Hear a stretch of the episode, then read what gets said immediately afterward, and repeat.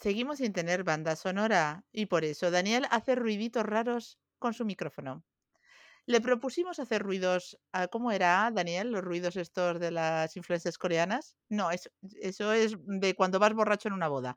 Digo, los de las influencers, estos de acariciar el micro como si fuera un gato. Oh, el ASMR. Sí, claro. Bueno, pero como sabemos que eso también le da de enter a algunas personas, ya no lo vamos a hacer más. Y eh, vamos a dar paso al tema de este podcast que lo presenta, en este caso, Gustavo Market. Pues aquí, aquí en los Estados Unidos sí es un tema que se trata bastante entre los intérpretes, si necesitamos o no contar con una preparación previa para entrar al mercado de, de la interpretación. Em, es un ¿Qué es, me- problema aquí. ¿qué es oh, eso de. Mm, preparación previa? Cuando digo Explícalo una para preparación, todos. ok, pues cuando yo digo una, una preparación me refiero a algo como, por ejemplo, una maestría, un curso formal donde hay alguien enseñándote a interpretar, donde hay algún tipo de estructura y dentro de esa estructura podrías estar con compañeros o no, quizás, no sé. Em, tú aprendes técnicas, eh, maneras de tomar notas si vas a ser consecutiva, eh, enseñan, eh, no sé, metodología para interpretar en la cabina. O sea, no es solamente que tú dices, hablo este idioma y me lanzo al mercado y vamos a ver qué pasa. Que hay mucha gente que lo hace y le sale muy bien. Bien por ellos, no También hay gente a la que no le sale tan bien. Hay También bien gente por que supongo. con una formación tampoco lo hacen tan bien. Así que Daniel se está señalando, no sé si es la opción A o la opción B, Eh, Daniel. ¿a- a- ¿En qué momento? ¿En qué parte? Por favor, Daniel, cuéntanos, ¿en qué momento tú has seguido una formación? Yo creo que por ahí iba, ¿no? Yo he seguido varias formaciones en mi vida. Eh, y es importante, como, como, lo- como lo menciona Gustavo, es importante también porque cada uno, y es lo bonito de este, de este concabinato, porque cada uno representa mercados y situaciones distintas con distintas historias, ¿no? Por ejemplo, Viviana y yo medio que compartimos un poquito el mismo mercado, pero no, Con un océano de por medio. Así es. Yo ahorita estoy en el Oriente Medio, Viviana está en la bella y soleada eh, Lima, Perú, y en el resto del mundo, y en nuestros corazones. Sobre todo en el de Daniel. Aparentemente, se supone, quiere que le mande el panetón y, y el cuy, creo, no sé. Pero yo Bueno, también, si me mandas un panetón, también Ah, te quiero, ¿eh? Lo vamos a ah, dejar obvio, claro. obvio. Y, y obviamente Gustavo también, eso ya lo dejamos claro desde el episodio número uno. Spoiler, Gustavo acaba de descubrir el panetone.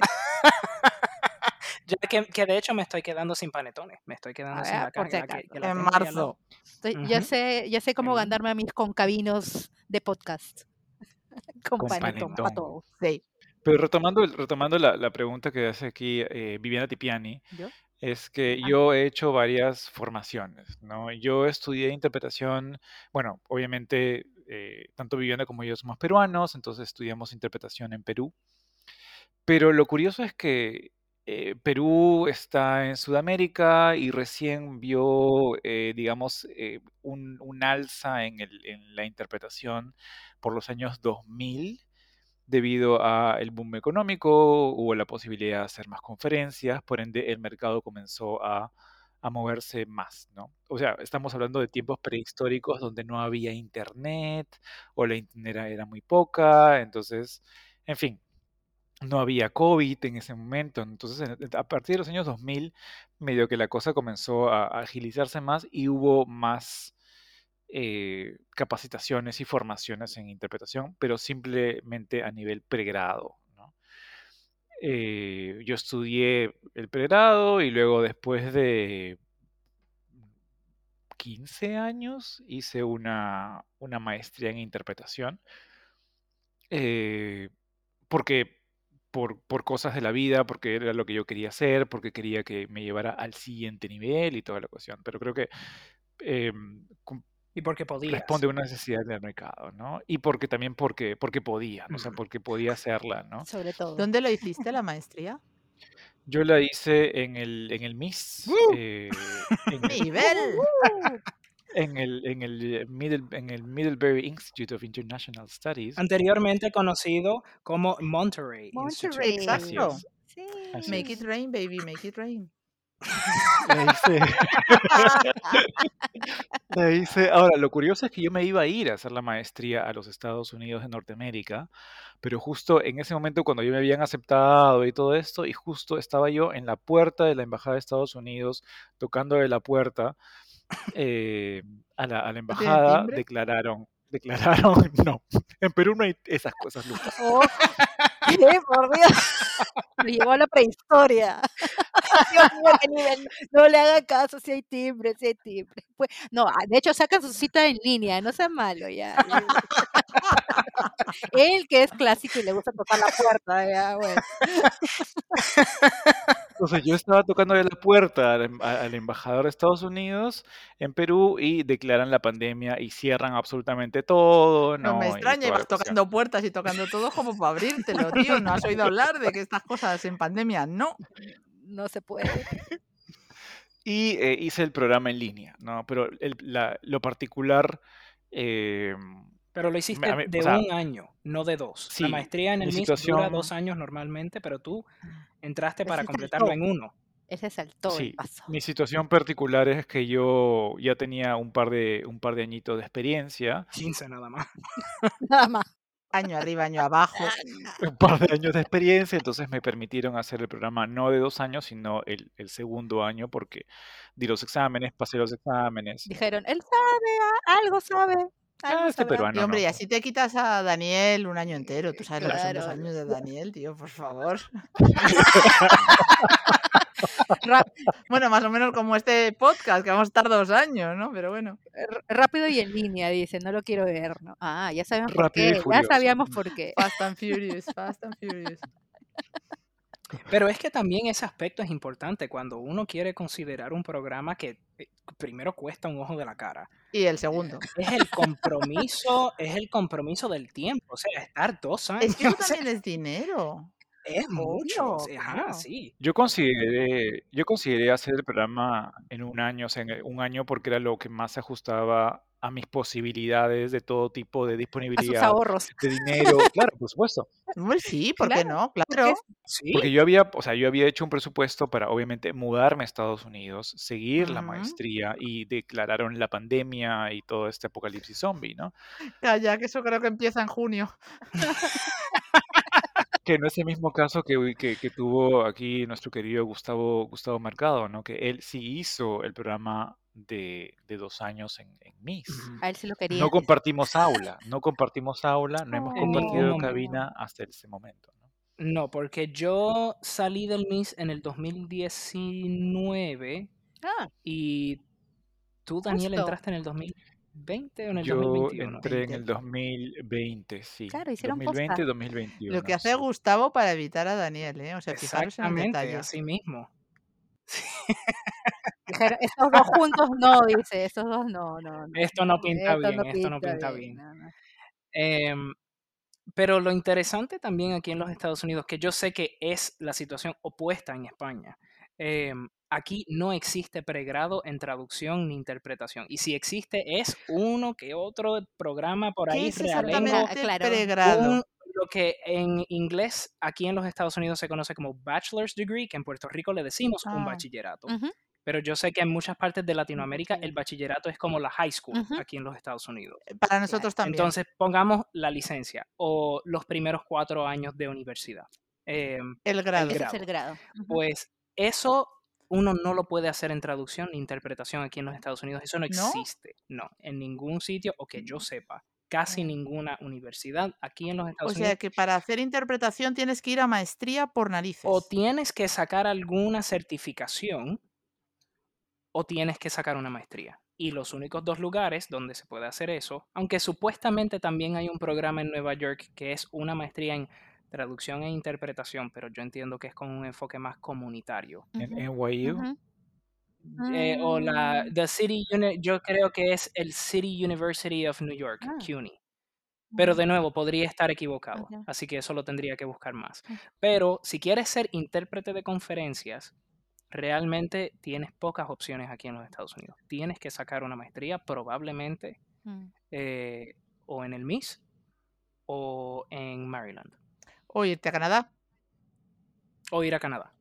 Claro, en- nuestro caso, en, en- en este lado de las Américas, no solamente en Perú, lo- el problema que tenemos es que es eso, tenemos cursos de pregrado en universidades, bueno, también están los, eh, los institutos, en un tiempo habían dos o tres, ahorita no recuerdo cuántos son los que siguen activos, en los que puedes hacer, digamos, tu como carrera técnica de traducción e interpretación, además de ahora las cuatro universidades que ofrecen la carrera, pero son todos pregrados, no existen posgrados, no existe interpretación simultánea de conferencias, cual- ningún tipo de interpretación eh, tiene ninguna opción de posgrado. Entonces tenemos, igual que probablemente el resto eh, de sudamericanos, eh, todos, si queremos alguna maestría, entonces tenemos lo mismo que, que Gustavo, ¿no? Ya sea el MIS, bueno, Glendon, que son probablemente las dos opciones más habituales o más conocidas en el mercado en general, pero no Sí. necesariamente es eh, costumbre eh, que se ofrece, se vaya a esos espacios porque son muy costosos, ¿no? Y de nuevo,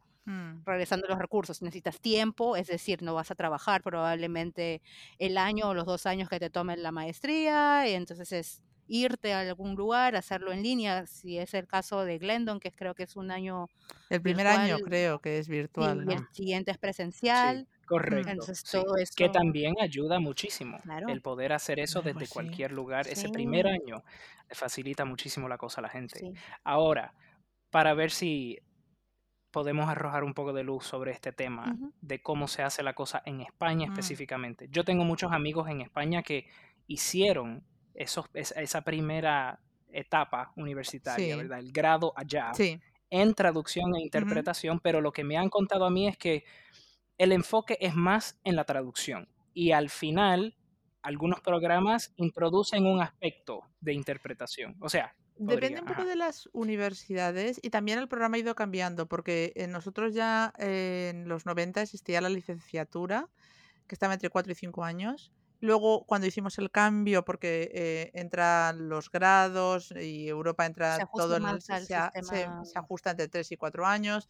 Y luego depende de cada universidad también, porque no todas las universidades al principio tenían las mismas instalaciones, no todas tenían salas de cabinas. Ahora yo creo que en Claro. líneas generales yo diría que todas o casi todas tienen muy buenas cabinas.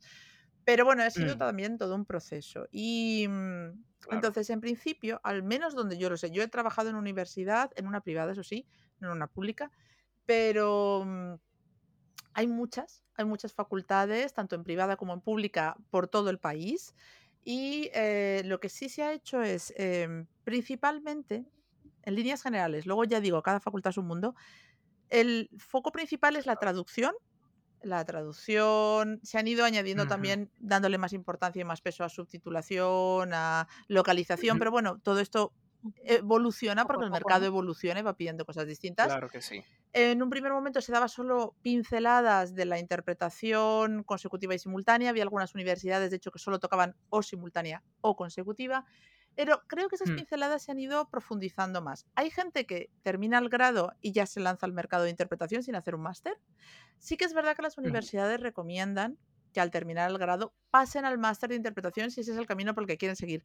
No todo el mundo lo sigue por distintos motivos, algunos porque quieren entrar a trabajar ya, otros porque económicamente un máster, hay másters en la pública, o sea, no es todo privado, pero sigue siendo lo que tú dices, más dinero, puede ser de uno o dos años, suelen ser de un año, pero es un año que aparte del dinero que te cuesta el máster y que a lo mejor te tienes que desplazar, porque sí que no hay másters en absolutamente todas las ciudades, es un año en el que no estás trabajando, porque es muy difícil compatibilizar trabajo con un máster de interpretación si realmente te quieres Claro. centrar en, en- en mejorar. Sí que es verdad que el Mm, máster es una buena idea. Yo mi camino es un poco diferente porque, como diría Daniel, soy muy, muy vieja. Y entonces, en mi ciudad no había facultad en la pública de traducción, eh, de interpretación cuando yo empecé el grado. Entonces yo estudié una en, el- licenciatura. en aquellos tiempos. Exacto, en filología inglesa. Y luego hice un máster en Mm, traducción e interpretación de dos años. Pero si yo hubiera podido estudiar un grado de o una licenciatura de traducción e interpretación, ¿habría hecho el máster? No lo sé, no lo sé. Es una duda. Me gustaría pensar que sí, pero no lo sé. Ahora, a estas alturas, ¿lo haría un grado específico solamente de interpretación y centrarme solo? Es una tentación. O sea, siempre me apetece aprender más, pero al mismo tiempo es que Mm, es un dineral, porque es un año en el que si quiero realmente Claro. sacarle provecho, no podría compatibilizarlo con trabajar. Entonces, no solo el dinero que cuesta, sino el dinero que no gano. Sí. Claro, claro. Yo tengo, Eh, yo tú- tengo una, una, de repente una colaboración a- al respecto. O sea, Colabora. yo hizo, yo colaboro, colaboro. Contribuye, Eh, papi, contribuye. Yo hice la maestría después de, y muchos de mis alumnos cuando dicto clases eh, me, me- medio que se sorprenden, ¿no? Porque tampoco yo iba a pensar hacer la, la maestría luego de haber pasado como 15, más de 15 años. O sea, yo terminé la vejez. universidad, Es que no es tan joven, ¿eh? A pesar de lo que parezca. claro, en mi, ter- en mi tercera juventud. Ese de tercera juventud ha sonado anciano ya. ¿eh? Vamos mal- de mal en peor, vamos, de mal en peor, vamos. Ya, dale, dale. No, Hemos perdido al público millennial y estamos perdiendo al centennial, que lo sepáis. Sí, te- tenemos, tenemos que enfocar en la audiencia, por favor. Tenemos que sacar el TikTok. Sí. Eh, no, yo, yo terminé la carrera en el año 2004, 2005, ya no me acuerdo. ay Jesús, yo tenía nueve años. Gustavo, por favor, tú trae al personal joven, porque de lo contrario esto va a ser como el podcast de los yayos. Contamos contigo, contamos contigo. Yo, yo terminé la, la- la licenciatura en el año 2004, 2005 y luego hice la maestría 15 años después. Entonces, em, que fue mi segundo intento de maestría, ¿no? Mi primer intento yo me fui en, en el 2006, 2009 me fui a París a tratar de hacer la maestría de interpretación en, en París, en la ESIT. Eh, no la hice. eh, Llamaste a la se puerta. formará parte de... Toqué la puerta, nunca me la abrieron. eh, porque, en fin, pero esperé bastantes años a hacer la maestría, ¿no? Pero creo que también jugó, o sea, esperé 15 años, un poco más de 15 años para hacer la maestría en interpretación de conferencias, pero creo que jugó, eh, jugó a mi favor. Obviamente era de los más mayorcitos en, en el programa, Anciano. pero creo que no fui el único mayorcito, ¿no? O sea, Casi siempre, por lo menos en los programas del MIS, hay alguien que está cuidado con lo que vayan a decir Gustavo Mercado. llegando a los 40, ya dentro de los 40 o mayor. Y yo lo que estoy diciendo, lo que quiero decir es que a esas personas casi siempre se les da muy bien el programa, em, porque el tener más conocimiento de Me vida está diciendo viejo. ayuda muchísimo en la interpretación. No, Sí, experimentado. sí. Experimentado. No, para nada. eh, No, lo, que- a lo que- yo lo que estoy diciendo es que las personas que llegan con más años de vida y más años de experiencia sufren un poco menos. O esa fue mi percepción estando en el MIS, las personas que estaban conmigo en el programa. A lo mejor también porque cuando te haces más mayor todo empieza a resbalarte un poquito más. También, exacto, exacto. Es parte del envejecimiento. Ya llegarás, ya llegarás. Ya lo entenderás, Gustavo, pero cierto, Lo ha hecho usted fatal. Bueno, ah, tampoco para tanto, hombre. Ya pasé por tantas cosas, dice que esto es una manchita más al tigre. Una ¿para qué manchita más al tigre. Uh, hemos perdido a Daniel. Esto nos pasa por llamarle anciano. No, ya No regresa, os ya regresa. que ha vuelto ahí de hacer una pausita para tomarse un té. Ah, Tómatelo no ya, puede ¿sabes? ser, no puede ser. Yo creo que está llamando a la puerta. Esperad, alguien le puede ir a abrir. No, total. Sí, nada, no, yo creo que él entra solo, no tiene Ay, la puerta. Él tiene la llave, él toca la puerta. Espérate, ahora hasta que le abran, vamos a ver. Él ya ahora. Hemos llegado, hemos llegado, este podcast ha llegado al punto en el que hemos echado a nuestro anfitrión. O sea, ¿y cuántos llevamos? Cuatro capítulos. O sea, esto va muy es. bien. Somos el ejemplo. Muy bien. Gracias por seguir Estamos hasta bien. aquí. Ay, Dios mío. Bueno, mientras tanto, eh, en lo que vuelve el anfitrión, em, este tema de los programas que duran un año versus dos, porque yo antes de entrar al MIS consideré estudiar en, estudiar en Europa. Yo decía, el MIS lo que cuesta son 800 millones de dólares el programa. Y en Europa, por ejemplo, en España, estudiar en Pontificia Comillas, eh, que tiene un programa de interpretación de conferencias, dura un año yo creo que la cosa entera dura, eh, lo que cuesta son bueno, costaban unos 12 mil, 13 mil euros o qué sé yo. Em, y pues yo lo estaba considerando porque yo decía, oye, son 700 millones de dólares menos. Y dura un año nada más, pero ahora, después de haber hecho un programa de dos años, yo no sé si yo hubiera salido del programa, de cualquier programa de un año nada más, sintiéndome preparado. Ok. No sé si, no sé si hubiese sido suficiente para alguien que no tuviera un grado en traducción e interpretación, que por eso yo también entiendo por qué existen los, tantos programas en España de un año nada más, claro. porque llegan los alumnos con cuatro años de teoría y de prácticas y de... Y de práctica Exacto. Y también, de claro. práctica también, o sea, eh, ahora que hay cabinas en la mayor parte de las universidades, bueno, yo diría que en todas, pero vamos, no lo sé 100% seguro, pero creo que sí. Y además cabinas muy bien planteadas, con, con bastantes.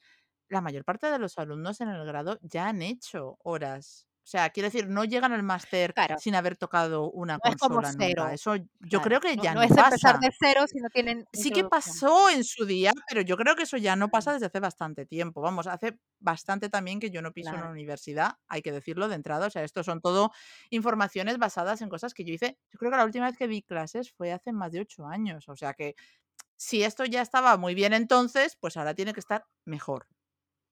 Por cierto. Daniel ha vuelto, ha llamado a la puerta y esta vez le hemos abierto.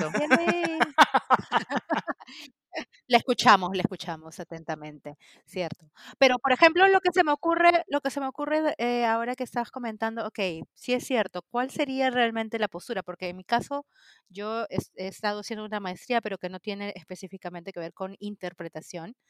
Eh, y, lo, y me la planteé cuando estuve pensando en, ok, ¿hago la maestría en interpretación o no? Y bueno, uno de los limitantes fue el tema del costo, Mm. ciertamente, y del tiempo, pero sí me parece importante, igual que como profesional en ejercicio, me mantenga actualizada y es ahí de repente ir un poco a esto de la formación constante, porque ¿qué es lo que pasa? En, en las maestrías, por lo que yo he escuchado de otros colegas que lo han hecho, estás al mil con práctica, práctica, práctica, son ejercicios, estás constantemente en este Tú no ritmo. piensas en más nada los Respiras, vives, sueñas, duermes, Mm. todo, ¿no? En, con interpretación.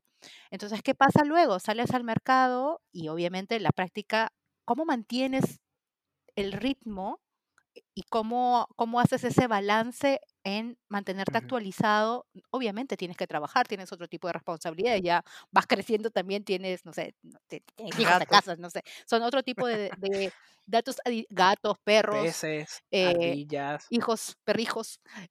un Y mapache. entonces, ¿cómo mantienes Ardillas. Sí, sí que la eh, hay, por Dios, eh, no tengas una que, ardilla en que casa, guste, ¿qué lo es que quieras tener eso? como mascota?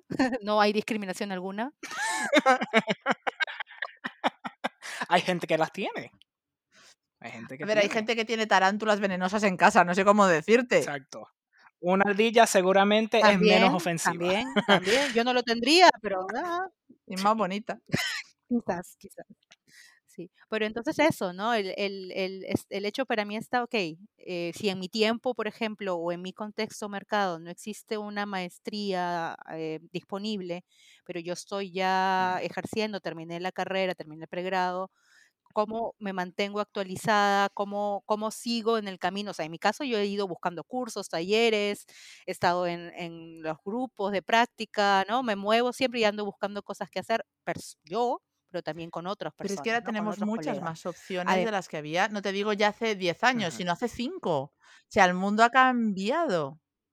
Claro, absolutamente. Ahora es, hay, es que es una cascada eh, que, que le llega a uno por el correo electrónico de que si alguien está ofreciendo un curso en tal cosa y este grupo y esta asociación profesional a través de la ATA o NAGIT aquí en los Estados Unidos, que es la Asociación Nacional de Intérpretes y Traductores Jurídicos o Judiciales, sí, Los talleres que publica ahí, que en su página todos los meses está actualizando. Sí, los cursos de ahí que ha hecho cursos aquí, por ejemplo, en la región, ha hecho algunos cursos de actualización de interpretación. Yo, por ejemplo, he estado en uno en el 2014, creo, pero claro, no son tan constantes. Hay muchos que se llevan a cabo en Brasil, por ejemplo, hay mucha más regularidad. Y eso tiene que ver con el hecho de que no haya todavía una maestría Eh, bien sí, establecida en interpretación en Brasil. Que como no existe todavía esa oportunidad, muchos de los intérpretes tienen que entonces aprovechar esas otras eh, ofertas de capacitaciones y eh, bootcamps de interpretación que duran dos o tres semanas, donde están haciendo simultánea constantemente.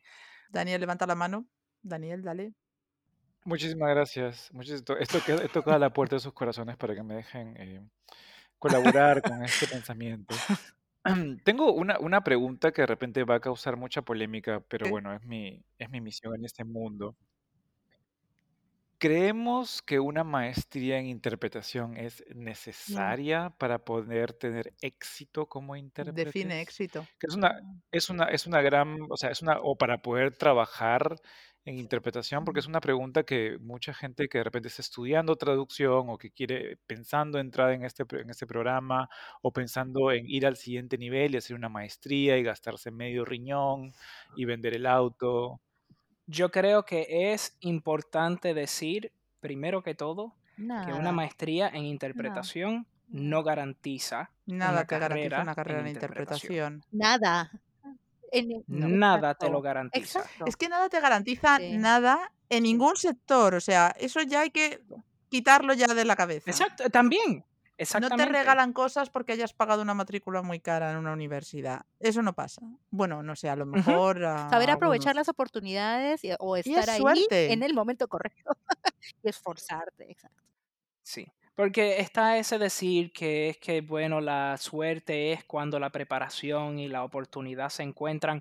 Una maestría sí te da esa preparación y cuando surja la oportunidad, tú por lo menos sí, sí. vas a contar con cierto nivel de, no sé si es confianza o de seguridad en tus, habilita- en tus habilidades para aprovecharla. Y te da contactos, que son la oportunidad. Eso. Yo creo que eso es lo valioso de la maestría. Ajá, sí, correcto, absolutamente. Yo creo que de eso realmente, absolutamente. Uno, si- especialmente si lo que vas a pagar es un ojo de la cara, entiende que para una maestría, uno lo que le está sacando realmente a la maestría son los Exacto. contactos. Incluso, no solo la maestría, incluso si vais a pagar un curso de verano de una o dos semanas en la universidad que sea de Europa, de Estados Unidos, de Canadá, pensad que el dinero es pra- para la práctica, para aprender de gente que lleva mucho tiempo en este sector y que te puede dar buenos consejos y te puede pulir los defectos, pero también para ese networking que vas a hacer y que te va a abrir oportunidades. No necesariamente sin garantías, porque tú puedes pagar la No, pasta, hacerlo y llevarte cero trabajos. Nada. Pero si no vas a esos sitios, pues no te conocen. Ujú. Lo que Exacto. sí yo me he dado cuenta Correcto. de hacer la maestría, o de- luego de hacer la maestría es, bueno, yo la hice la maestría en línea, hice el segundo año de la maestría y todo esto. Entonces yo hice la maestría cuando ya tenía experiencia en interpretación y eh, digamos que yo tenía ciertas técnicas al momento de, de interpretar por más que nada los años de, de estar trabajando, ¿no?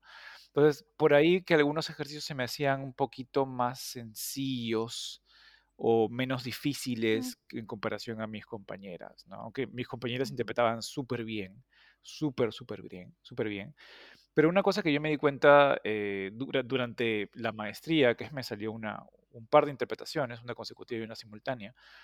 Y a mí, bueno, honestamente la, la consecutiva no se me daba tan bien, pero me salió una consecutiva larga de una entrevista y todo esto y, y la pude hacer con menores dificultades luego de hacer Por la la maestría. ¿no? Por las técnicas, por la práctica que me había hecho, la, había hecho en la maestría, ¿no? Y la simultánea también, o sea, me tocó interpretar con una intérprete que no es. Viviana Tipiani, Ay, qué Dios santo. Nunca es Viviana Tipiani, nunca es Lupus. Siga usted, por favor. Me tocó interpretar con una colega que no es Viviana Tipiani, con la- una colega con la que normalmente yo interpretaba. ¿Pero qué edad tenía la colega? Teníamos como la misma, la misma edad, como la misma edad, ¿no? Ah, ahora sí, ¿no? Ya. Eh, obviamente Viviana Tipiani es mucho menor que yo, ¿no? Ahora, ¿no? Ya, hace rato me dijo vieja. Ya, Ya, ya, a mí ya me tocó en la anterior, te tocaba a ti. Gustavo, prepárate, en el siguiente vas. Prepárate, te toca la siguiente. Sí. Así es, así es. Me tocaba interpretar con esta colega con la que normalmente yo, yo interpretaba y comenzamos a interpretar y Era su pinky. yo, yo, yo sí, era mi, mi, mi, mi- pinky friend, ¿no? Pero a mi, Ya a mi pinky friend eh, yo me podía dar cuenta de los errores que ella estaba cometiendo y que antes yo no podía vei- ver o no podía escuchar. Y yo me daba cuenta que podía aplicar las técnicas que había, que había aprendido en la maestría a esta nueva interpretación, ¿no? Entonces yo me di cuenta que había un- un cambio, ¿no? Entonces es, a pesar de yo haber estado interpretando por algunos años ya, y luego de haberla, o sea, haber hecho la maestría, me di cuenta, oye, esto lo puedo hacer de forma distinta o tengo mejores técnicas. Yo eso es lo que he escuchado de varios colegas que hacen lo mismo, que me dicen, ok, no, yo era intérprete y, y no era mal intérprete, pero definitivamente, además de las conexiones y los vínculos de la maestría en sí, el hecho de la técnica, la práctica en técnica es lo que te da esa mayor seguridad y de nuevo es como que te, no te sacan el velo y dices, ah, estas cosas, estos detalles que antes quizás pasaban por alto, ahora los tienes más frescos y más conscientes quizás, porque te lo han refrescado, has tenido teoría, práctica y, y estás más aquí que, no sé, hace 15, 20 años atrás cuando de repente lo hiciste, Hombre, quizás. Yo creo que, por ejemplo, sin incluso llegar a la, a la maestría, pero formación continua en general, o como hemos hecho Viviana y yo, cuando... Sí, Esto sí lo hemos hecho con Viviana, ¿eh? Era sí, ella. ella Eh, cuando hemos hecho talleres, guays, formación de verano, grupos de prácticas. También hace una cosa muy interesante que es que te escucha y te comenta, te da feedback gente con la que tú habitualmente no trabajas porque no sois de la misma región. Ahora es verdad que con la remota las regiones, bueno, son un poco más difusas, pero de repente te escucha otra gente de otras lenguas A. B, de otras regiones. Eso es muy Y enriquecedor. porque, claro, muchas veces tú trabajas con los mismos Sí. compañeros y entonces errores que tú estás cometiendo que tú no los identificas porque si no, no los cometerías. Tus compañeros a lo mejor ya se han acostumbrado a escucharlos o también los cometen ellos. Entonces, de repente, un soplo de aire fresco te escucha y te dice, oye, ¿tú te has dado cuenta? Porque a mí me pasó en Wise, en el primer Wise, me miró un compañero británico y me dijo, ¿tú te has dado cuenta que esta palabra siempre, todo el tiempo, la estás pronunciando mal? Y yo estaba convencida, no, no, no, pero además la estaba pronunciando con un doble sentido poco, poco positivo. Era Gustavo Mercado. Uf. No. Ay, tampoco era lupus. No, pero lo cierto es que yo no había sido consciente nunca de que lo estaba haciendo mal. Yo en mi cabeza lo estaba haciendo bien, la pronunciación era correcta, de hecho en mi cabeza sonaba bien. Y cuando me lo explicó, no solo me lo explicó crítica súper constructiva, sino que me dio un truco de, mira, cuando esto te pase, repítetelo de esta manera, ya verás cómo lo pronuncias bien. Bueno, pues esto fue en el 2014. Y yo, hoy Mm. por hoy, siempre que tengo que pronunciar esa palabra, me acuerdo de su truco y la pronuncio más tranquila. Si esta persona no me lo dice, yo hoy por hoy seguiría metiendo la pata convencida de que lo estoy haciendo bien. Entonces, es verdad que nunca vamos a llegar a la perfección, ni tampoco tenemos por qué estar dándonos con un palo, con un látigo cada vez que cometamos un error. Pero todas las opciones de formación que podamos obtener, y si no tenéis muchísimo dinero que dedicar a esto, pues ahora hay un montón de grupos de prácticas gratuitos o semigratuitos a los que es mucho más fácil poder acceder, te van a Claro. facilitar, si no tienes al menos un formador, un profesor, una figura como tal, al menos que te den feedback los compañeros. Exacto. Si tenéis la suerte de que el feedback del compañero vale la pena, pues eso que os lleváis. Sí. Que realmente de eso se trata, ¿no? O sea, no es ir a hacer una maestría solo por estar con una serie, pues, unos profesores que tienen muchísima experiencia. Es, es el estar en un grupo de personas que están aprendiendo lo mismo que tú y que te van a dar esa retroalimentación constante y, y- y es ahí es donde uno realmente se pule. Mm, como Sí, intérprete. Eh, por lo menos dentro de la maestría. Ya cuando te metes al claro. campo es otra cosa. Tienes que afilarte las espuelas de otro modo. mm. Pero porque son otros los desafíos. Pero el estar constantemente ahí a criterio de los demás y que te estén diciendo, esto lo has dicho mal, esto sí lo dijiste súper bien, aquí pudiste haber hilado un poco más fino, eso es Ese es el regalo, no, ¿no? no o tiene precio. como los Ese es el regalo. Aunque digo, mira, 100 mil dólares es, Sí, mm, claro. es mucho. Sí, cierto. Pero es una inversión en ti, en una carrera profesional con la que tú esperas cumplir toda tu vida profesional. Tú esperas jubilarte en cabina, o bueno, no literalmente en cabina, quiero Con la decir, cabina. con un poco de suerte no, no te vas a morir en cabina, No, ¿no? esperemos que no, Pero esperemos que no. esperemos que no, pero tal y como va el mundo, a saber. No, pero lo que quiero decir es que tú empiezas esta carrera, esta andadura profesional y te gustaría que esta sea tu carrera profesional. Entonces, todo ese dinero en el fondo Es es una inversión. inversión en ti. sí. Claro, uno hace todas estas Sí. cosas en realidad, ¿no? O sea, porque, porque tú uno se preocupa realmente porque te gusta lo que estás haciendo y lo otro porque te ves con, lo ves como un objetivo a largo plazo, ¿no? Cada uno, y eso puede cambiar también. Quizás uno empieza Mm, planteándose, no sé, Daniel, tú, ¿no? Dices, no, yo, o como yo, no, yo no quiero hacer la maestría o no me interesa ahorita hacerlo, no veo de repente en mi mercado el beneficio, que es lo que escucho también de otras colegas locales. mm, Siempre, no, no, ¿para qué? ¿Por qué? Porque no necesito, yo no quiero ser intérprete de Naciones Unidas, acá de repente no se requiere y es una inversión muy costosa, lo puedo hacer por otras, con otras opciones, o quizás no, ese es mi objetivo, yo termino mis estudios de pregrado y quiero ir a trabajar a ese nivel, ese es mi objetivo, por ende, la ruta o trayectoria habitual recomendada sería esta.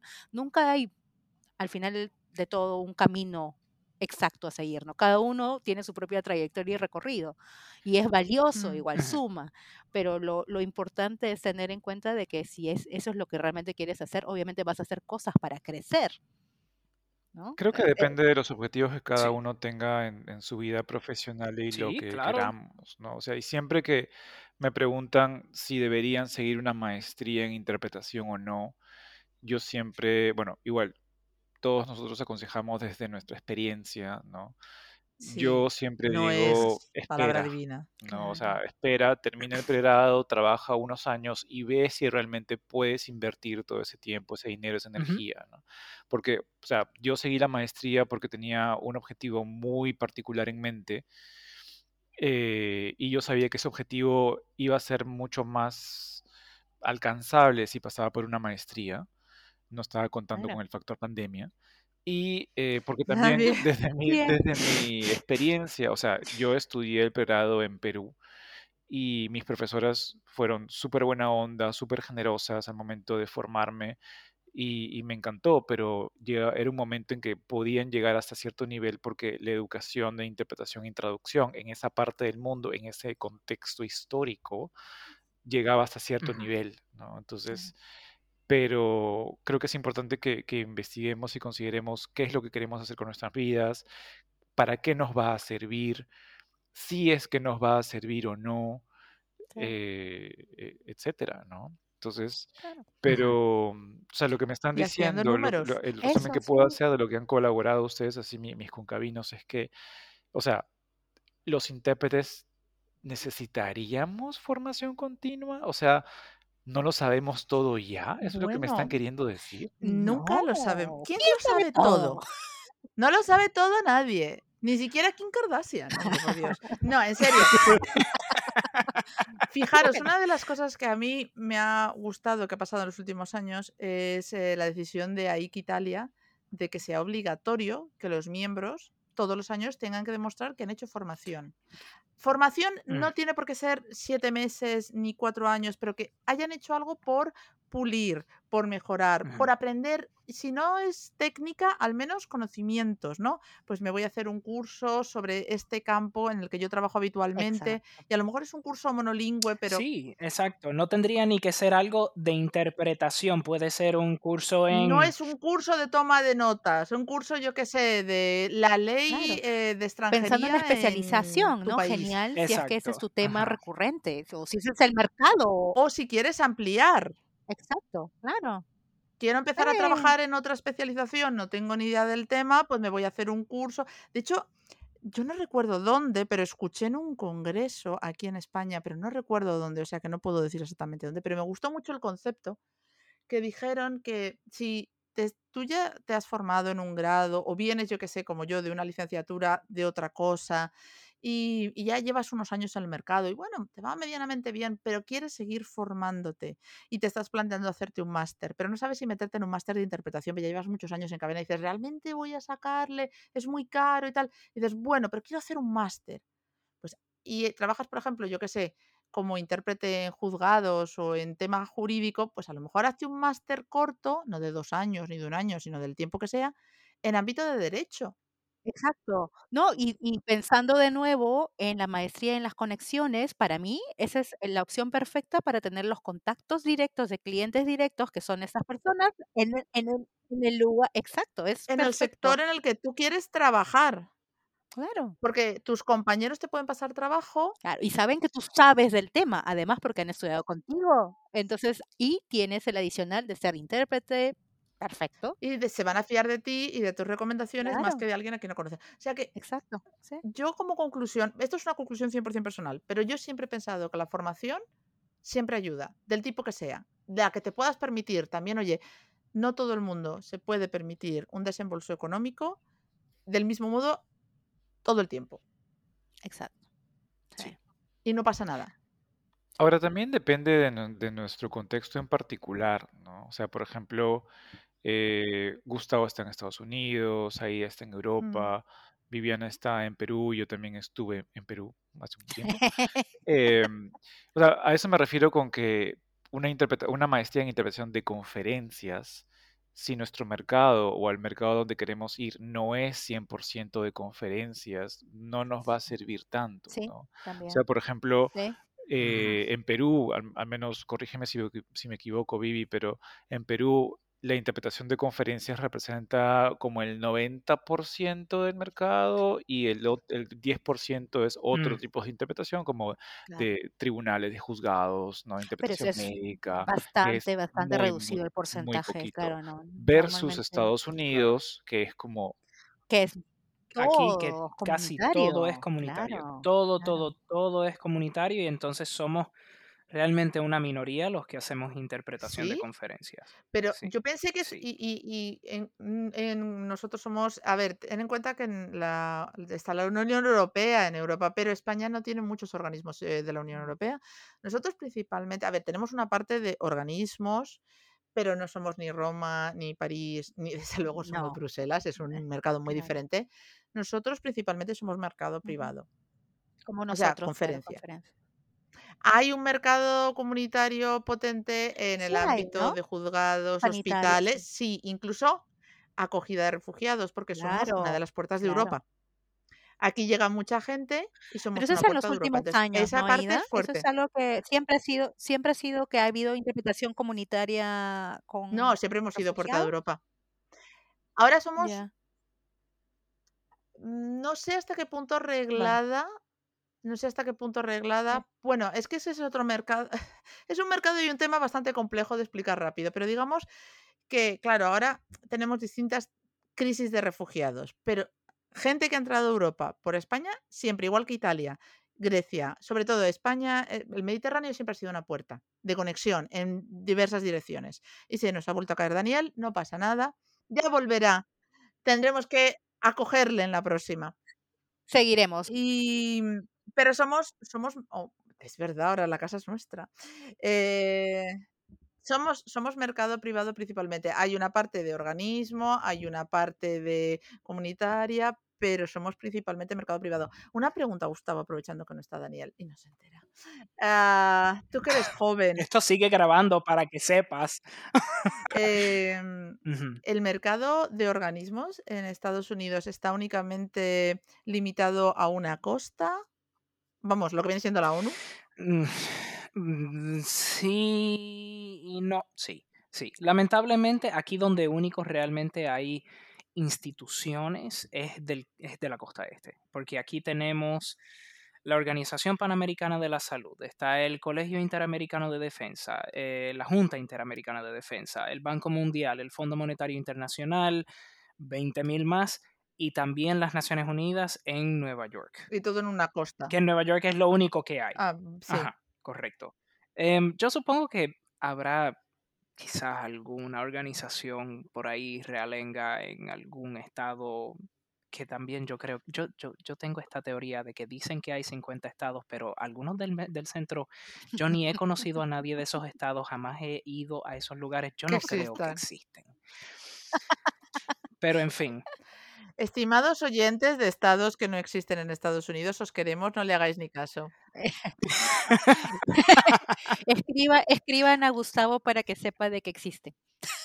Por favor. Y que nos escuchan. ya verán que no me va a llegar nada y va a quedar confirmada mi teoría. Porque estamos perdiendo oyentes por segundos, también te lo digo, ¿eh? Perdemos más oyentes de las veces que perdemos a Daniel hoy. Si quieres estar, si quieres estar del lado oeste de los Estados Unidos, tienes que estar metido en el campo privado, que allá lo controla un grupo limitado de intérpretes, o con los tribunales, que yo creo que es realmente la puerta de entrada a la interpretación para muchísimos intérpretes aquí en, en Estados Unidos. Porque como no hay muchos requisitos, tú simplemente te presentas al examen, si apruebas, te dan el certificado y puedes trabajar en los tribunales y los tribunales pagan relativamente bien. O sea, no es como una conferencia, pero uno se puede ganar una vida digna con ese trabajo. Sin contar la certificación a nivel federal, que ya es otra cosa. Lo curioso de la certificación del, bueno, el trabajo en tribunales y todo esto es que, bueno, es un mercado propio de Estados Unidos y de repente no existen muchos otros países, pero tienen un sistema que garantiza o que pide la formación continua para renovar esta certificación, ¿cierto? Eso es correcto, pero depende del estado. Ok. Todos los estados que tienen intérpretes de tribunales específicamente, casi todos, forman parte de un consorcio de estados de intérpretes jurídicos que hasta cierto punto, pues, ellos dicen que van a, ¿verdad?, todos los años completar ciertas horas de educación o formación constante y que Mm, con eso pues podrán seguir mejorando como profesionales. Eh, Pero no todos los estados requieren lo mismo y, y las pruebas no son las mismas en todos los estados. El consorcio realmente para lo que sirve es si, por ejemplo, Daniel se muda a los Estados Unidos y él saca su certificado en interpretación de tribunales en el estado de Nevada, que digamos. Y él decide, después de trabajar ahí cierto tiempo, que se quiere mudar a Maryland o a Carolina del Sur o a la Florida. Si esos estados ambos forman parte del consorcio, él puede pedir que le autoricen una cierta reciprocidad. Entonces el otro estado reconoce el examen que él aprobó en el lugar donde está viviendo para que cuando él llegue a ese otro sitio Pueda pueda seguir. seguir ejerciendo la profesión sin tener que volver a presentar la prueba. No todos los estados Tienen ese mismo sistema de ese reciprocidad. mismo sistema de Mm. reciprocidad Mm. y hay estados donde la reciprocidad vale en una dirección pero no en la otra. Por ejemplo. Nueva York acepta los exámenes de otros estados, pero hay estados que no aceptan el examen de Nueva York. Oh, wow. Yo no sé por qué. Parcial, Es parcial en cierto yo. sentido, O sea, porque acepta un lado, claro, y el pero, otro no. pero Qué a la misma vez hay intérpretes que trabajan en tribunales sin ¿Eso es certificación. O posible? sea, Oh, sí es posible, eh, sí. Porque realmente el juez es el que decide si la Ah, persona es capaz de interpretar en ese, en ese una ambiente. pregunta, pero ¿el juez toma esa decisión ya con la interpretación en marcha o antes? Se supone, no, lo que ocurre es que si ya una persona tiene la certificación, eso como que sirve de que, bueno, la persona está capacitada para hacer el trabajo y nadie va a preguntar nada. Em, pero en casos donde no hay un intérprete certificado disponible por, por la razón que fuese, ya que sea porque la combinación es inglés con vietnamita O que o todos los de inglés con están en una Ajá, o ah, eh, eh, es una zona súper Sí. rural donde no vive nadie, son cuatro Y gatos y conseguir un intérprete cuesta miles de no dólares habla traerlo del otro. Exactamente, exactamente. Entonces, en ese caso, muchas veces un juez puede nombrar a alguien y decir, esta es la persona que actualmente es la mejor calificada para En poder esta desempeñar el Ah, rol de un intérprete. Ok. Ok, bajo ese contexto se entiende en No hay nada caso. mejor, esto es peor que nada. Ah, no podía, estaba liada. Exacto. Sí, exacto. Pero es, es muy complicado y yo siento que, mira, si alguien saca la certificación, pues muy bien, yo se lo he sugerido a muchas personas que les interesa la interpretación, pero no saben si quieren lanzarse de pecho y, y- y hacer toda una carrera entera, llegar hasta las Naciones Unidas, que de hecho no todo el mundo llega a las Naciones Unidas porque no todo el mundo tiene el perfil para Claro. Hacerlo. porque no hay Claro. sitio para todo el y ese mundo. sería otro tema. y no- Pero además, interpretación comunitaria a mí me parece todo lo que tenga que ver legal, ¿no? Eh, corte, médico, Muy me parece tan técnico. es complejo que súper parece difícil un, y el aspecto ético, o sea, Exacto. la cuestión Es deontológica clave. de ese, de ese espacio de interpretación, eh, uno lo tiene que tener súper bien trillado y forma parte de los exámenes también que uno tiene que presentar para sacar la Hombre, es que tú imagínate, estás manejando datos extremadamente sensibles de personas. Tienes que tener un cuidado y Yo un... Uf, constantemente, esto, o sea, eso es con números de seguro social, fechas de nacimiento, direcciones, situaciones familiares. De todo. Y tú te enter- mira, esta persona es este informante confidencial Uf, para la uf, policía en el estado tal, y tú te enteras de toda esa información. Es información Y privilegiada. peligrosa. Entonces, parte de esa, y, e- y es peligrosa, puede ser peligrosa. Y parte de esa formación, si tú, si tú haces un curso de interpretación de tribunales, por ejemplo, normalmente también te presentan esa información, donde te dicen, si tú ves que estás en un, estás, qué sé yo, interpretando un proceso penal y alguien te está poniendo una cara de que no digas esto, no digas lo otro, no lo interpretes y tú te sientes amenazado, hay ciertos pasos que tienes que dar para garantizar no solamente la seguridad tuya, sino la de todo el mundo que está presente. Em, sí, hay que tener muchísimo cuidado, muchísimo cuidado.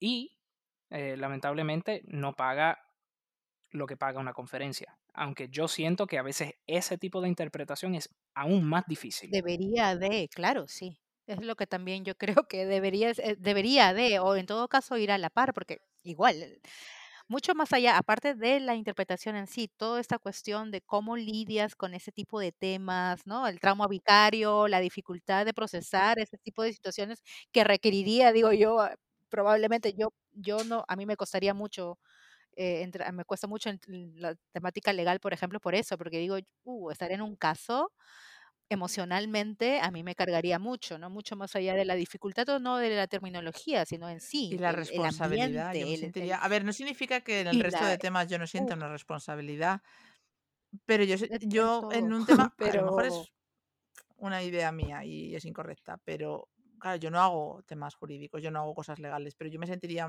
una enorme responsabilidad añadida, por decirlo así. Siempre siento responsabilidad, pero ahí, no sé, a lo mejor son ideas de olla personales.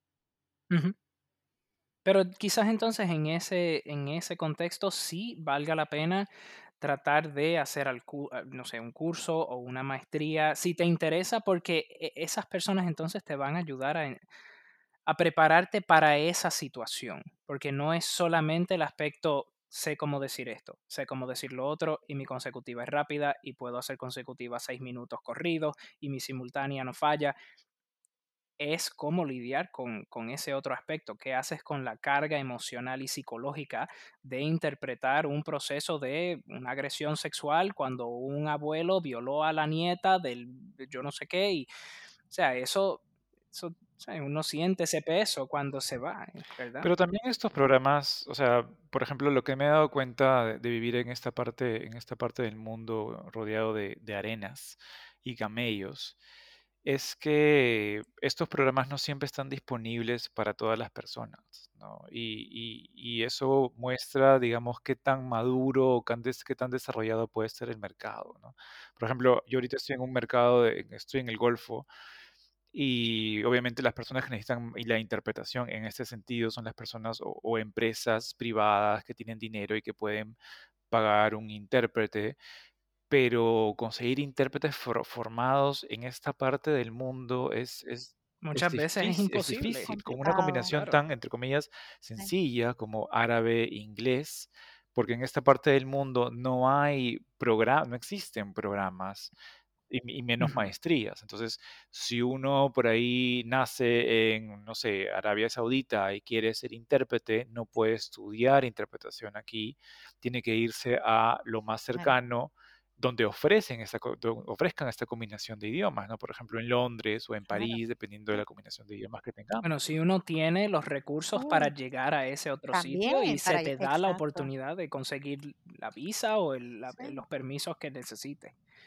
Exacto, porque también lo mismo aplica para África, ¿no? Y, y en ese caso a veces es complejo porque de hecho muchos ya son bilingües o hasta trilingües con mater, con- de lengua materna por, por simplemente el contexto africano y, y es regular, pero claro, no existen los cursos de formación o de capacitación constante y entonces, claro, es el que tenga los recursos el que puede quizás seguir una formación.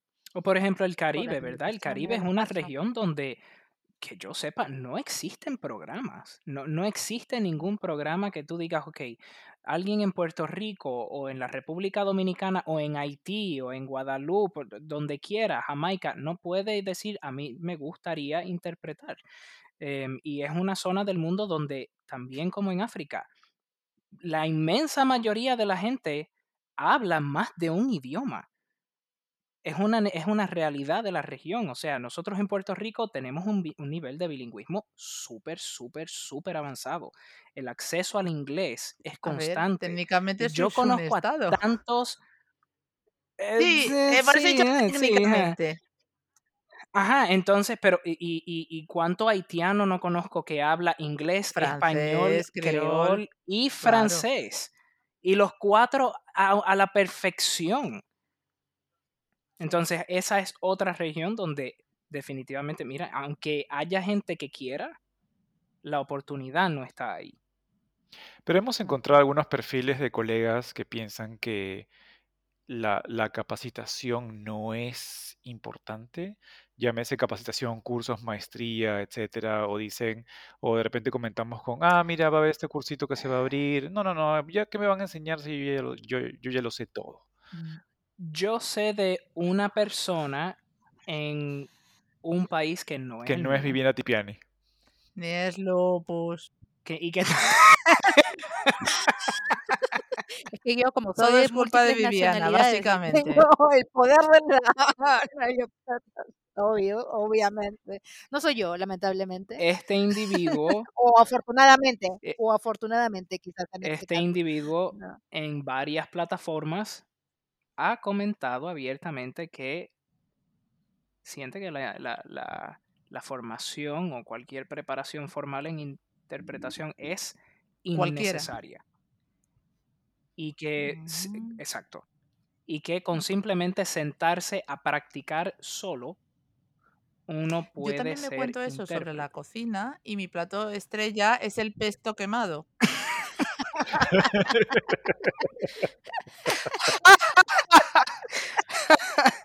Ella ha intentado sola, ya lo Me sabemos, encanta el pesto no va con pero Yo creo que esto tiene que ser, yo, yo creo que esto se tiene que, es que se tiene que considerar en ambos sentidos. Pues, Yo jamás en mi vida menospreciaría a una persona que se siente conmigo en cabina, que no tenga una formación Yo, como la mía, pero que haga un trabajo igual de bien, pues fantástico. A mí no, yo no voy a decir, este no es intérprete. Ah, pídeme la bendición que yo tengo maestría. bendición, Es- bendición. no, tampoco así.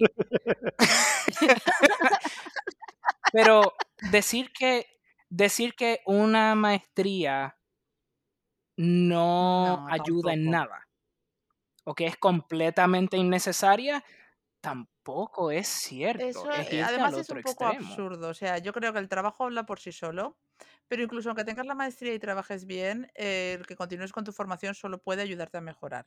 Si no puedes hacerlo, por el motivo que sea, económico, de tiempo, por motivos familiares, tu familia te requiere, esa- lo que sea, no hace falta que lo justifiques. Si tu trabajo es bueno o tú te esfuerzas todo lo que puedes, pues ya está.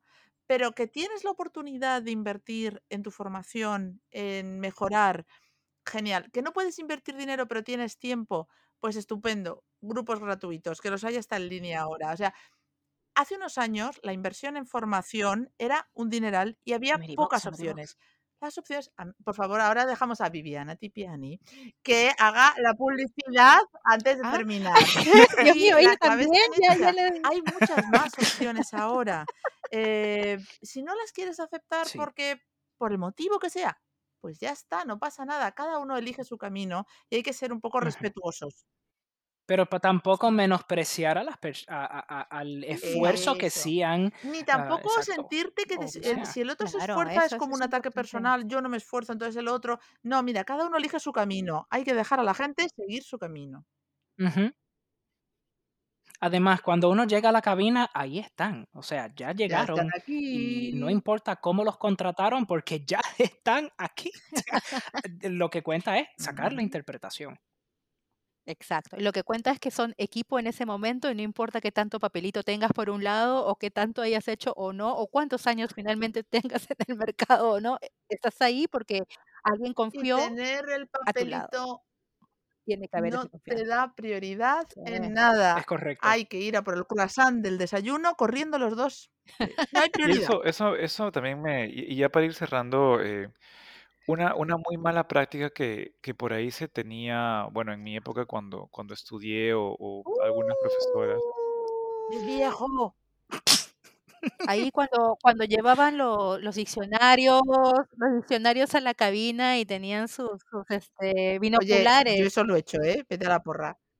Yo eso Y lo he acá- hecho, no estoy vete a la diciendo que es porra. malo, te estoy diciendo, en esas épocas ves como él. en esas ver, épocas cuando yo estudié había la, la tendencia, una, mala- una muy mala tendencia realmente, a, eh, a menospreciar a las personas que no tenían formación, ¿no? Entonces, el, el creerse más o el pensar que es un, una mejor persona, el creerse que es una mejor persona uno por tener un papel de más en comparación a una persona que de repente no tiene formación o, una, o esa maestría en Que, particular. que son generaciones pasadas de Claro. tanta gente que no tuvo el tiempo ni... Recordemos, recordemos que los intérpretes simultáneos originales no Exacto. tenían ninguna formación en interpretación simultánea, no existía como nosotros Y lo si no hay conocemos. opción en tu mercado, o sea, si no existía esa carrera cuando tú has empezado a ejercer, Exacto. eso no, eso no te puede hacer sentir ni, bueno, me- al que alguien te haga sentir menos a ti, simplemente porque todos los años y tu Exacto. experiencia trabajando no se O sea, van es a una ir. cuestión de tener una es cuestión de tener una consideración Sí. básica por la otra persona. Cada ser humano es un universo. Tú no sabes por qué esa persona tal vez haya decidido activamente no sacar una maestría o no hacer tal curso. Como estaba diciendo Aida, tu familia te necesitaba, alguien se enfermó, Claro. decidiste casarte, te mudaste a otro país, eh, sufriste una desgracia. O sea, todas esas cosas pueden afectar esa decisión. Eh, o simplemente que la oportunidad donde estabas tú antes no Gustavo existía. Mercado, ¿estás diciendo que el matrimonio es un impedimento para No puedo creer esto. No, no puede ser. Disculpad, No pero ser. Daniel es un romántico y esto le ha dolido en el alma.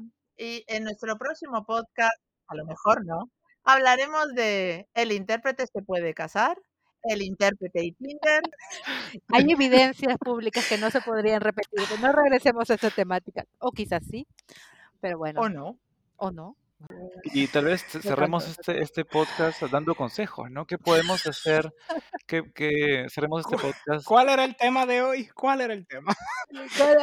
Nos desviamos, nos desviamos. El tema de hoy es que no era Viviana Tipiani.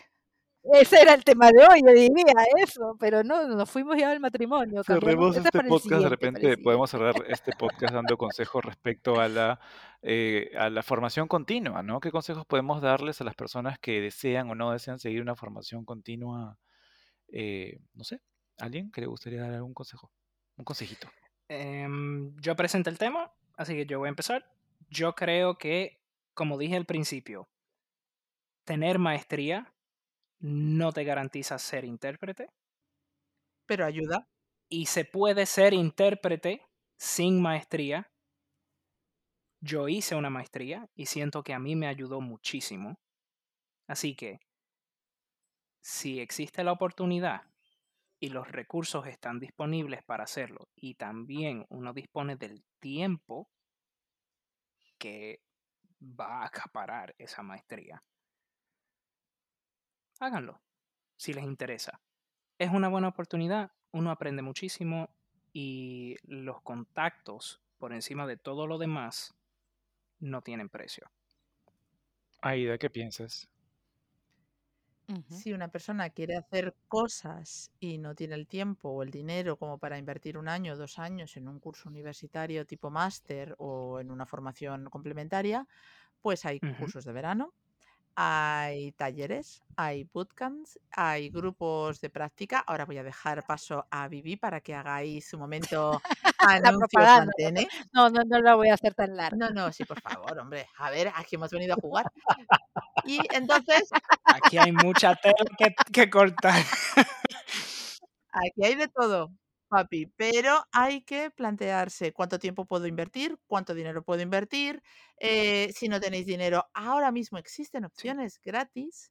Y eh, si queréis Ah, mejorar, y sí, es gratis. Tú que cobres en Speaking es otra cuestión. Es una cuestión. Que Dime tú, ¿dónde, cuándo, dónde es eso? Perdiendo la oportunidad. Estamos perdiendo los papeles también. Em, si tenéis Además. interés por formaros y mejorar, las opciones están. Si os falta información al respecto, pues comunicaros con Daniel y podemos en un futuro podcast hablar de nuestra experiencia con ese tipo de cursos, formaciones. Sí, De hecho, tenemos a. Viviana, que esta vez sí es Viviana Tipiani, que sabe mucho sobre organizar finalmente. grupos de prácticas. ¿A que sí, Vivi? Dale, bueno, al- algo estamos aprendiendo con la experiencia de Ameribox, que es eso, un grupo de práctica de interpretación en línea a través de Zoom y que es gratuito y que está ahí disponible, accesible a todo el que quiera eh, practicar, practicar y practicar, porque sabemos de que finalmente nuestro, nuestro trabajo, nuestra labor es esa, ¿no? Es esa capacitación al aprendizaje constante y mejor aún si lo haces entre colegas, buena onda, en un espacio seguro y, y que te permite conocer también personas, además de los múltiples otros grupos de práctica que existen y de las oportunidades formales a través de universidades, cursos, asociaciones. Yo creo que quizás mi, co- mi consejo para quien quiera ser intérprete, específicamente si quiere eh, formarse, es tener en cuenta siempre de que el intérprete es un ser curioso, ¿no? Flexible, que busca siempre aprender y eso es como que está en nuestro ADN, ¿sí? Entonces es fundamental, importante tener en cuenta que si uno recién está estudiando y está aprendiendo y buscando hacia dónde va el camino dentro del mundo de la traducción e interpretación, si es la interpretación, entonces es el aprendizaje constante y es el, el buscar esas opciones. Entonces nosotros con nuestra mente muy hábil y curiosa podemos ir investigando, si no es la maestría, cualquier otro tipo de cursos que estén disponibles y en nuestro, en nuestro territorio, en nuestra región, país o más allá. Y definitivamente esa es una gran ventaja porque nos va a dar presencia y nos va a enseñar mucho el, intercambiar con otros. Simplemente y solamente por el hecho, si no necesariamente quieres terminar como intérprete, por lo menos sí para conocer eh, de la profesión y saber también valorarla y saber saber entender y cómo, eh, cómo es que podemos seguir creciendo como, como profesionales en el medio. Así que sí, tener siempre los contactos eh, es, es fundamental, creo, para la vida, para la vida profesional. Así que con eso creo que, creo que Daniel, ¿tú has dado tus últimas palabras o vamos ya terminando? Últimas palabras, últimas voluntades. Daniel Daniel. en su lecho de muerte. La lista. El testamento ya lo firmó. Mis últimas palabras de este podcast, de este episodio, no van a librarse de mí tan fácil porque hierba mala nunca muere. Si tenemos la posibilidad, como ya mis, mis concabinos, eh, mis concabinas lo mencionaron, si tenemos la posibilidad de seguir una formación, vayamos por esa formación. Si no tenemos las posibilidades, está bien. Si co- encontramos a gente que, que no ha tenido la posibilidad de seguir una formación, y, pero que le gusta la interpretación, apoyémosla de alguna otra forma todos venimos de contextos distintos, situaciones distintas, y no nos hace, el, hecho de tener un, un papel distinto no nos hace, entre comillas, mejores personas. Pero lo que sí tenemos que tener en cuenta es que si nos gusta esto, si queremos la profesión, si, si queremos ser un profesional, hay que buscar algún tipo de capacitación, ¿no? Y la podemos encontrar eh, de diversas formas, en diversos formatos, de todos los tamaños y todos los sabores. Así que comencemos a interesarnos por esto, busquemos, si no conocemos, preguntemos a, gente que esté en esto, que esté en interpretación, a los profesores si estamos estudiando interpretación, qué cosa más podemos llegar a, a estudiar, a saber para poder mejorar, para querer, para querer la carrera o querer la profesión un poquito más y, y, y si podemos de repente por ahí devolvemos eh, al universo lo que nos dio y, y enseñemos, ¿no? Porque es importante, ¿no? Para dar la vuelta a eso. Un- en un momento pues, somos estudiantes y mañana más tarde nos va a tocar ser, ser profesores, ¿no? Y es, y es importante, ¿no? Porque No todo el mundo está dotado de esa hombría de bien, ¿ok? no, no, ya hablaremos en un par de años, eh, Gustavo Mercado. Ya hablaremos en un par de, en un par de años. Bueno, yo siempre, yo estoy metido, yo estoy metido, yo este, Sí. yo he estado metido en docencia hace muchos años y, y yo siempre voy a abocar por la docencia, siempre voy a estar así un fiel eh, soportador de la docencia. Eh, y nada. Espero que les haya gustado este podcast. No, no se olviden de suscribirse, darle clic a la campanita. Este, ¿qué más? Mandar queso, mandarle panetón Mandar a, queso. mandar panetón, Panetones. alitas y todas estas cosas. Jamón. No, no, no, no, no, nada de jamón, nada de jamón. ¿Cómo que no jamón? Ah, bueno, tú vives en Doha, pero los demás, ¿cómo que no jamón? A ver, ¿qué es esto? Acá el jamón es pecado y los animales son amigos, no son comida. Ay, no le estés imponiendo eso a los demás, no le temas al éxito. Coman jamón. No le temas al éxito. Por favor, yo creo que es el eslogan de este podcast a partir de ahora. No le temáis al éxito. Seguidnos. No os lo vamos a garantizar. Pero. Chao. Corta, Daniel, corta. Sí, corta.